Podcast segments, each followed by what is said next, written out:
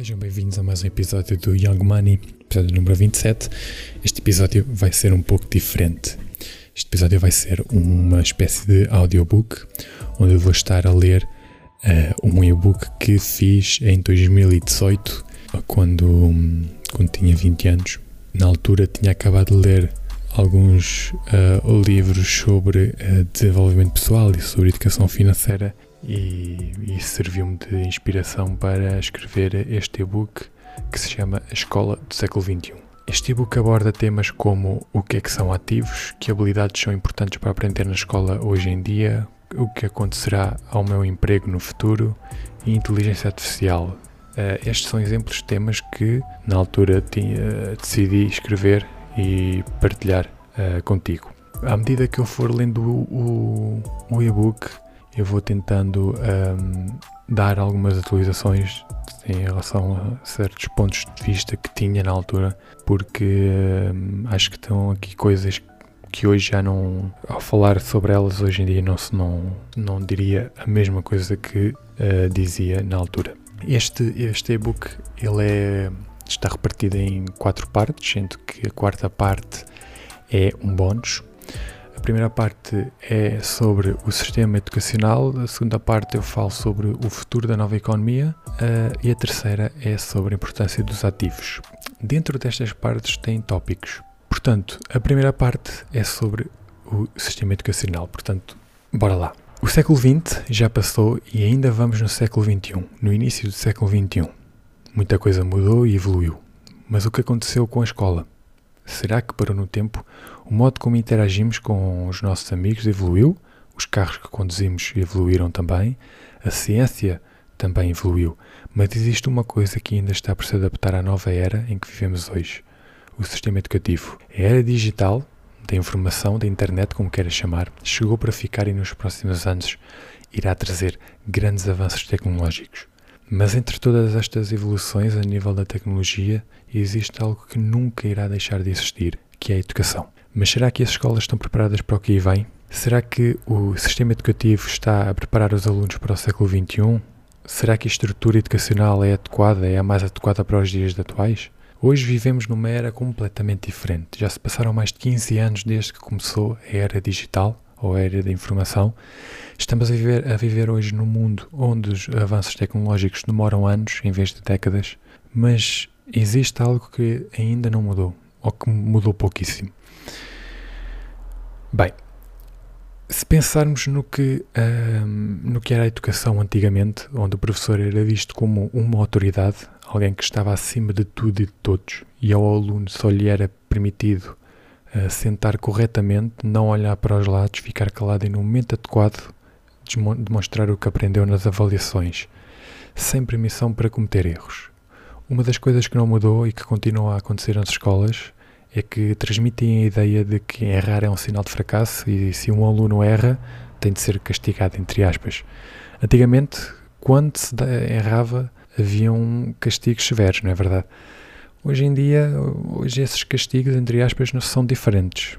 No meu percurso escolar, nunca tive a oportunidade de poder aprender com os meus erros, por exemplo. Nunca transmitiram a ideia de que os erros acontecem e que devemos aprender com eles. Não somos perfeitos, vamos errar e falhar na vida de certeza absoluta, mas nunca devemos ter medo de fracassar nem de cair. Temos de ser corajosos e aprender com eles. Isto foi uma das coisas que eu nunca aprendi na escola. Há quem fale que os velhos tempos da escola eram bons, mas será verdade? Antigamente havia um, havia um certo respeito pelo professor, mas não era de forma natural, era um, era um respeito imposto. Ou o aluno respeitava, ou, ou era punido. Era muito severo o ambiente na altura. Com o avanço do tempo as coisas mudaram, mas o sistema educativo, uh, apesar das mudanças que houve nestes anos todos, continua a não preparar os alunos para o futuro. Futuro esse que já se está a mostrar. Século XX, a era principal, a era industrial. Hoje já estamos uh, na era digital, aliás, já estamos a iniciar na era da inteligência artificial ok, já, a era digital já está mais que imposta, certo? Mas não já está a ser iniciada uma nova era. Estarão os alunos preparados para o que vem? Para o futuro da nova economia e para o futuro dos empregos? Vivemos atualmente uma era diferente e, por isso, as exigências são outras. Antigamente, quem tinha um bom currículo era considerado minimamente bem-sucedido e quem tinha um doutoramento mais bem-sucedido era. Agora, mesmo que se tenha um bom currículo, não irá garantir isso não irá garantir de que iremos ter emprego, o emprego para o qual estudamos, nem as mesmas oportunidades. Vejo pessoas com bons currículos a trabalharem em lugares que nunca imaginar, imaginariam estar, ou até mesmo sem trabalho, e outras que têm um currículo menos bom a trabalhar naquilo que sempre quiseram. Isto só mostra que nos dias de hoje pouco vale ter ou não um grande currículo.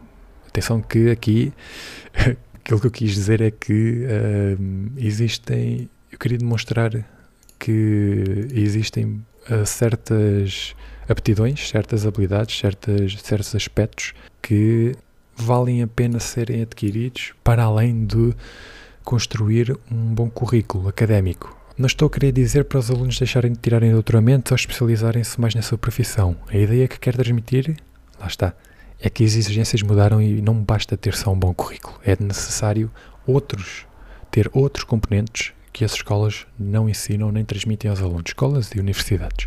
Eu considero que o ensino, que o ensino de qualidade adequado para este século não deveria se restringir ao conjunto limitado de capacidades medidas em testes.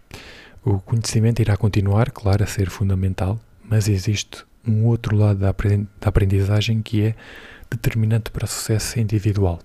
Uh, são as chamadas soft skills, ou seja, habilidades tais como princípios de sucesso, trabalho de equipa, comunicação, como construir ativos, que a educação precisa de se focar muito mais do que só em puro conhecimento.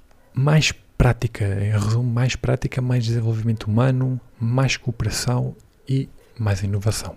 Como a educação nos prepara para a vida? O sistema educativo que temos hoje faz-nos sentir ter uma mentalidade fora da realidade. Eu, por exemplo, nunca gostei da escola. Acredito que não seja o único a ter essa opinião. Nunca fui um bom aluno e pessoalmente a escola nunca me trouxe grande satisfação e nem vontade de aprender e por isso nunca tive atração nenhum por nenhum curso ou profissão.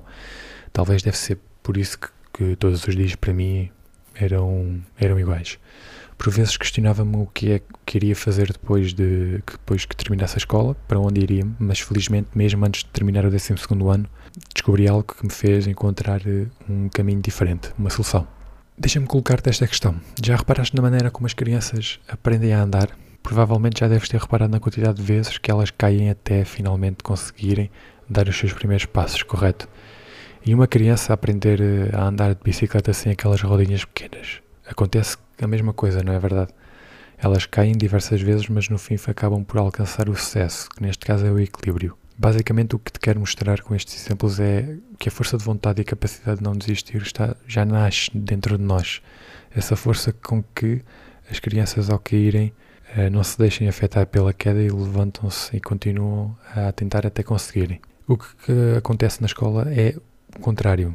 Hum, essa habilidade não, não é desenvolvida e lá incentivam uh, os alunos a, a, ganharem o medo de fracassar, de arriscar. E isso futuramente irá, irá refletir-se nos seus empregos, no trabalho.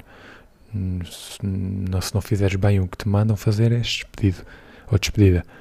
As pessoas têm medo que, que isso lhes aconteça porque sem ele poderão não ter comida suficiente em cima da, por colocar em cima da mesa e ficam sem dinheiro suficiente para pagar as suas contas e as suas dívidas. O medo é uma das principais razões pelas quais muitas das pessoas acabam por não conseguirem uh, seguir os seus sonhos. Pelo medo de falhar, pelo medo que os, do que os outros irão dizer ou pensar. Porque foram educadas e programadas, entre aspas, para serem motivadas pelo medo e não pela coragem e paixão. E se tu não estás a fazer aquilo que mais gostas, que te faz levantar da cama sem que tenhas de dar um murro no despertador e que te faça esquecer que dia da semana é, nunca irás sentir o prazer de estar vivo. Existem outras razões pelo, pelo qual, ehm, pela qual a escola atualmente não prepara os alunos para a era atual.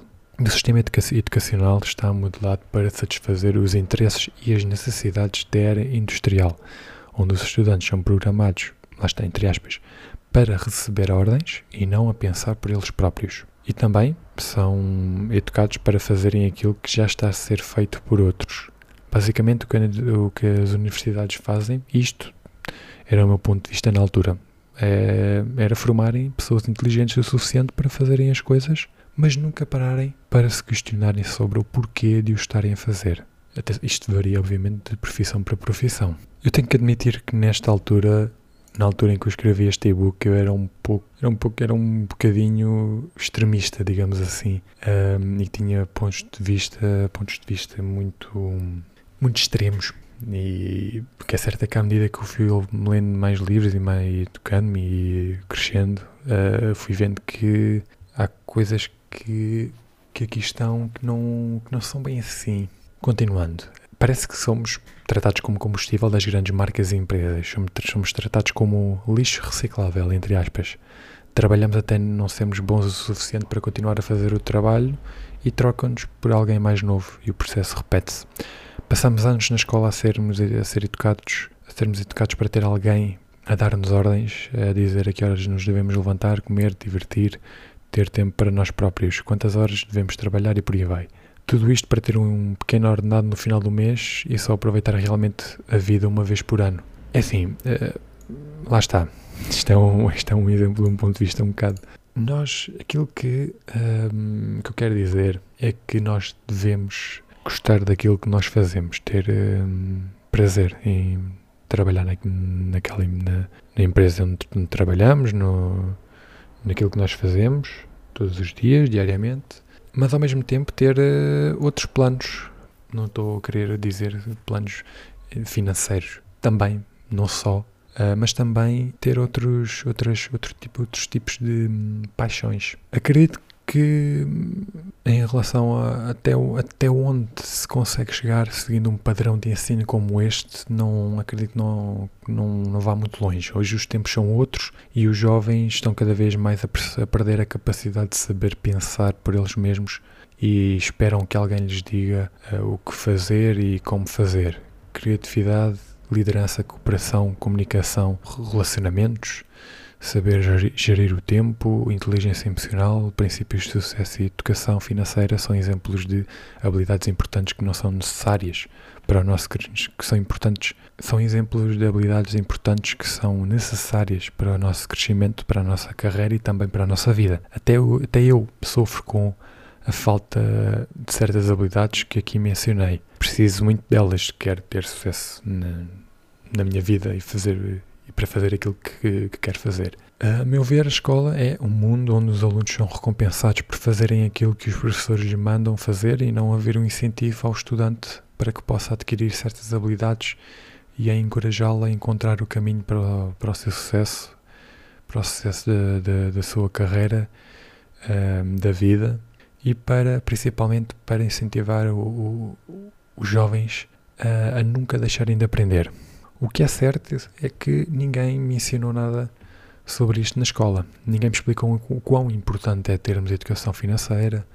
É, ninguém me falou nada sobre inteligência emocional, sobre a importância de sabermos gerir o nosso tempo para sermos mais organizados e disciplinados com as nossas tarefas, nem sequer sobre princípios de sucesso. Com toda esta revolução tecnológica, é necessário uh, haver um foco no modo como o sistema educativo forma os alunos e os prepara para inovar e adaptarem-se ao mundo real. Com isto, não quer dizer que a culpa tem, tenha, tenha de estar em tem de estar em quem ensina, ou seja, nos professores. O foco tem de estar, obviamente, na alteração, no modo como a educação é feita. Mas, como é óbvio, isso é algo que leva ao seu tempo. Mas deixa-me dizer que já se passaram 18 anos desde o início da era digital e os perigos na economia e no trabalho já se começam a notar, não por culpa da era da internet, mas sim por causa da maneira como o sistema de ensino está programado e formatado. Com tudo isto, resolvi ser eu a educar-me lendo livros sobre educação financeira, sobre liderança, inteligência emocional, trabalho de equipa, etc.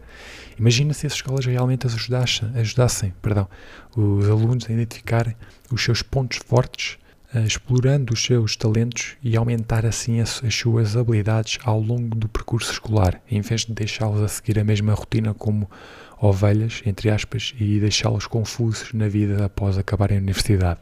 Eu tenho aqui uma tabela que compara, uh, eu acho que vou saltar isto, porque tem aqui coisas que não, não, não, não que, que agora não concordo muito. Uh, apesar, tem aqui, apesar de ter aqui algumas. Por exemplo, na era industrial havia a posse de emprego Hoje, no século XXI, empresas virtuais, uh, um emprego na era industrial era o modelo básico, hoje já são vários empregos. Antes de reformar-se aos 66 anos, hoje reformar-se mais cedo? É pá, depende. Nha, nha, nha. Uh, ter horário de trabalho, trabalhar quando quiser. Hum, sim, mais ou menos há empresas que agora começam a optar por uh, dar essa liberdade. Escolas, convenção. É pá, não. pá, não, peço desculpa, mas não. Velho conhecimento, novas ideias. Uh, trabalhar no escritório, era digital, trabalhar onde quiser. Hum, mais ou menos, mas sim. Seguimos então para a parte 2, o futuro da nova economia.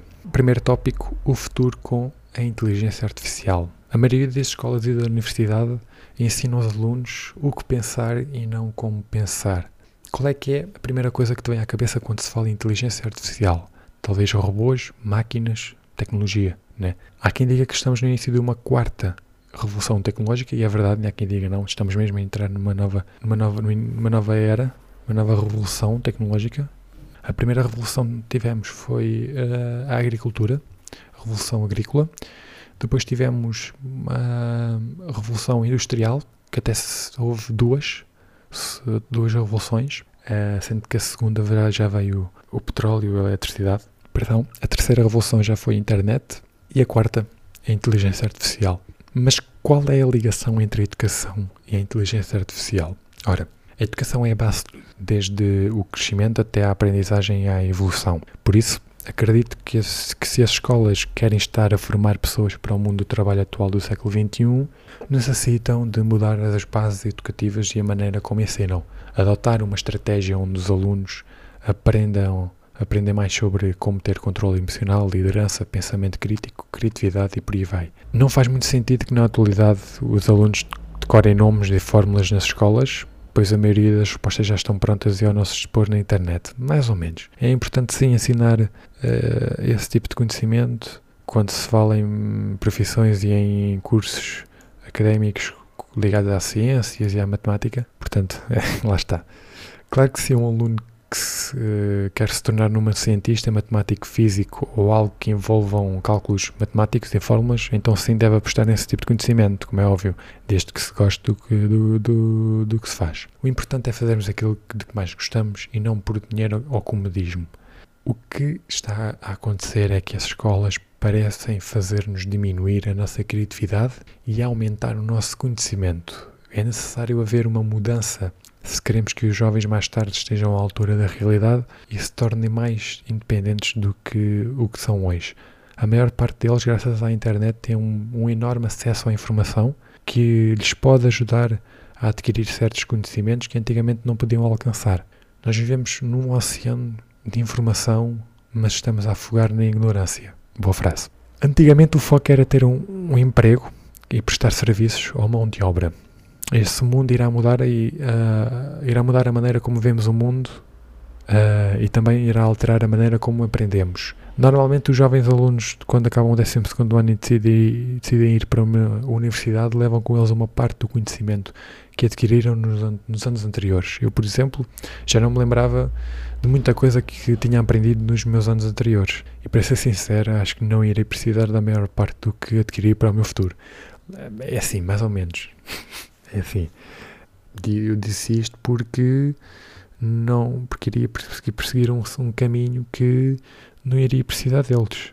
Mas lá está, voltamos àquela questão de depende daquilo que tu queres fazer. Okay? Claro que há sempre uma, uma parte daquilo que tu aprendeste na escola que não irás precisar para o teu dia a dia. Mas uma coisa que eu não falei neste e-book que acho que é importante e uma das coisas que mudou ao longo do tempo foi que há certas coisas que nós aprendemos na escola que ok, não iremos, não iremos usar todos os dias ou no nosso dia a dia para o resto da nossa vida, mas que são importantes porque faz-nos crescer enquanto uh, pessoas, enquanto cidadãos. É, é mais a questão de ter cultura, conhecimento de cultura, ok, do que ter algo prático, se é que me faço entender. Terminamos por aqui, pá, acho que sim, vou terminar por aqui este episódio. Uh, o e-book ainda não terminou, Ok, vai haver uma segunda parte. Uh, vou terminar por aqui. Uh, espero que tenhas gostado. Espero que tenhas aproveitado. Se gostaste deste conteúdo, deste episódio, não te esqueças, partilha com os teus amigos no teu grupo do WhatsApp, de Facebook, etc. E vemos na próxima parte. Até breve.